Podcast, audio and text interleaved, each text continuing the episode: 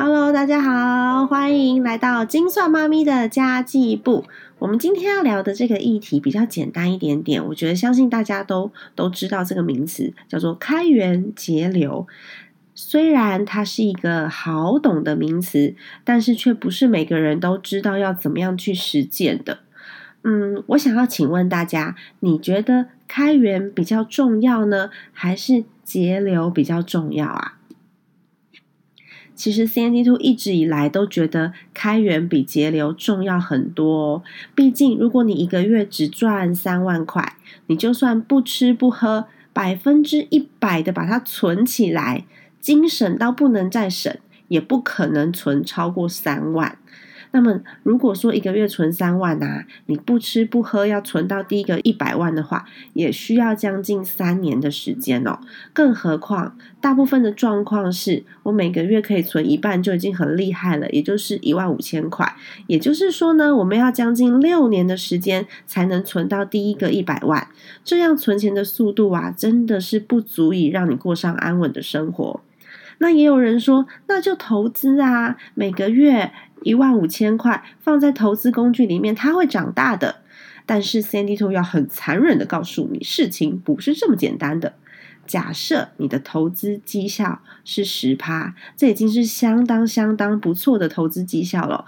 连续六年投入一万五千块，每个月投入一万五千块，六年后的价值大概是一百四十七万。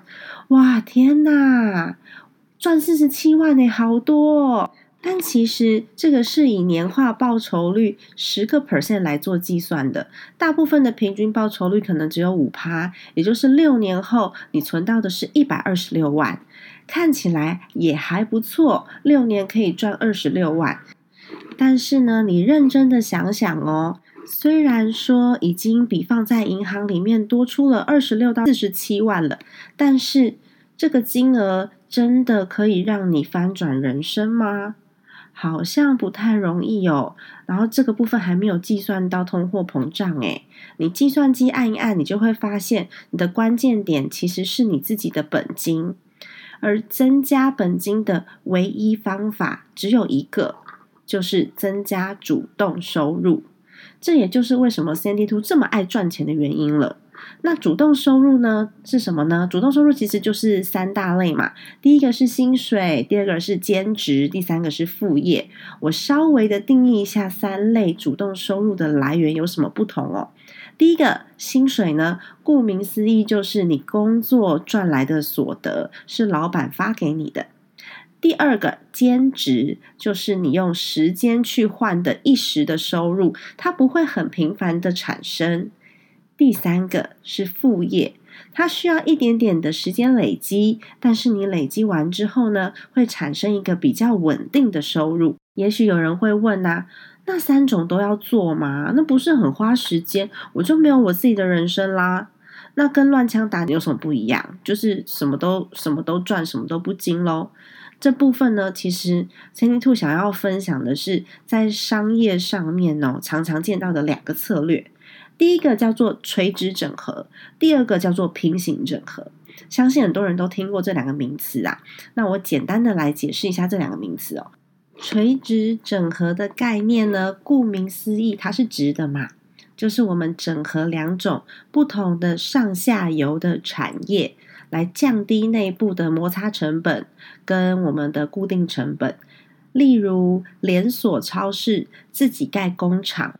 那么平行整合呢，就比较不一样喽。平行整合呢，就是整合能力相同的行业，是为了扩大彼此的合作，来强化资源或是增加市场，获得更大的市场。当然呢，企业在做平行整合跟垂直整合的意义，当然不止于此啦。我只是一个简单稍微呃解释一下而已。但是呢，对个人来说呢，我会认为啊，我们比较需要的是平行整合跟少许一点点的垂直整合，来强化自己的核心能力。当自己的核心能力够强的时候呢，其实很多的行业里面呢，到哪一个行业你都会有容身之地的。那假设你还很年轻，很年轻，你的第一份考虑工作考虑的绝对不会是起薪，那假设你有家庭压力呢，另当别论啦。但是假设你很年轻的话，你的第一份工作做下去之后，你想要转换跑道，就很容易丧失经验价值。例如，一个做了十几年的资深工程师，他在四十五岁的时候，他想转行当行销人员。那即便他之前已经工作了几十年、二十年了。但对于行销这个行业来说，他都是零经验的新人，然后他又已经四十五岁了，所以呢，你的第一份工作的领域或是产业本身都很重要，因为你入行之后呢，基本上它会抵定了你之后走的路线。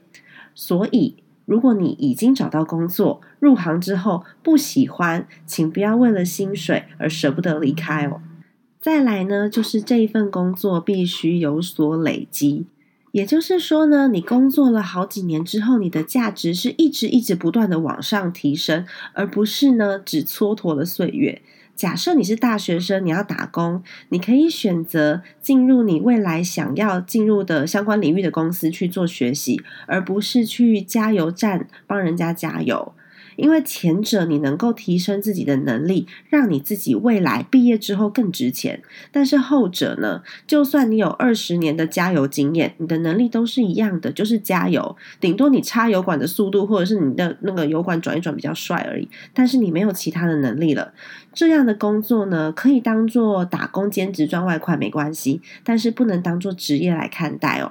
因为这会使你的竞争力越来越低，越来越低。假设你年纪大了，或是有一天这个行业它没有了，或是被自动化取代了，你就没有其他的技能可以让自己安身立命了。那刚刚呢，还有讲到很重要的部分，就是呃，主动收入的三大类：薪水、兼职跟副业嘛。这三大类到底要怎么样的垂直整合，怎么样的平行整合来达到相辅相成呢？我举我自己的案例好了。Sandy Two 本身呢，我兼职的部分呢，我都会接一些跟社群媒体或是跟教育啊、讲座啊、开班啊有关的工作。那在工作的同时，你可以得到在那个行业里面的一些技巧，或者是增加自己的专业知识。这对我来说是垂直整合，我之后会解释哦，是我未来有可能用到的知识或是技能。因为我预计要做的副业是成立精算妈咪家计商学院。我希望用很简单的方式呢，可以来帮助跟我一样的妈妈们哦。所以我现在其实有做很多相关的分享，都是跟这方面有关的。那什么是平行整合呢？嗯，平行整合，举例来说，我现在分享的东西是家庭理财、财务相关的东西。我的主业呢，就是财务。那基本上呢，这两个工作需要的基本能力跟需要的相关资源的重叠性非常非常的高，连人脉的重叠性都很高。这到底有什么关系？请听我娓娓道来。因为我的副业未来有可能会做成呃线上教育讲座啊，或是线上课程啊等等的类型。我自己要去上课学习是要付费的。但是我去接相关的工作，我是一边赚钱一边学习。另外，我还可以知道这个行业的运作方式。那社群媒体相关的工作也是一样哦。即便呢，我之前的工作经验里面接触了很多社群，我也帮助很多店面做数位转型。但是，毕竟我现在的主业跟这个是没有关系的，我会丧失了市场的敏锐度。所以，帮别人一起经营或是接这方面的工作。可以一边了解市场的需求，还有现在市场的变化跟工具的变化。那我增加的每一个知识跟资源，对两边都有帮助。在我完成副业之前，我自己的专业会因为提升了不少，而对公司来说更有价值。幸运的话，我可以先跟老板谈一波加薪也说不定。这就是一个一鱼三吃的概念啊！本业的工作跟副业所需要的知识。技能跟资源可以共用，这就是最好不过的了。但我前面其实有提到，对个人来说，平行整合比垂直整合重要，对吧？这个原因是因为其实我们不需要什么事情都自己做，我们不是大财团，所以我们也没有这么多的时间呢去垂直的学习。例如刚刚讲的 c n d Two 的部分，社群媒体经营有没有可能在？社群开始赚钱的时候，聘请比我更专业的人来帮忙呢？有没有可能聘请人来帮忙做剪辑？那 Sandy Two 的工作是什么？就是需要持续产出更棒、更优质的内容。来服务我想要服务的对象，这在后期其实都有可能啦。所以我并不是一开始就要钻研到非常非常的专业，就只要我现阶段是够用的就可以了。但是关于理财啊、财务啊、家庭沟通啊、育儿技巧等等，因为是我的核心能力主轴，这部分的能力越强越好，因此我会持续接触跟累积自己的价值哦。其实我们每个人本来就不会只有一种身份，每个人都有好几种身份，不是吗？我们可以利用自己综合的样貌，去达到我们想要的人生。如果你有想到任何可以让自己一鱼三吃的方法，都欢迎你分享给我。跟你身边的人事物有关系，或是跟你现在的职业、跟你想要做的事情、跟你的梦想有相关的，通通都可以分享。那么今天就到这里结束喽。下一集我们会分享节流的重要性跟节流的一些小 paper 哦。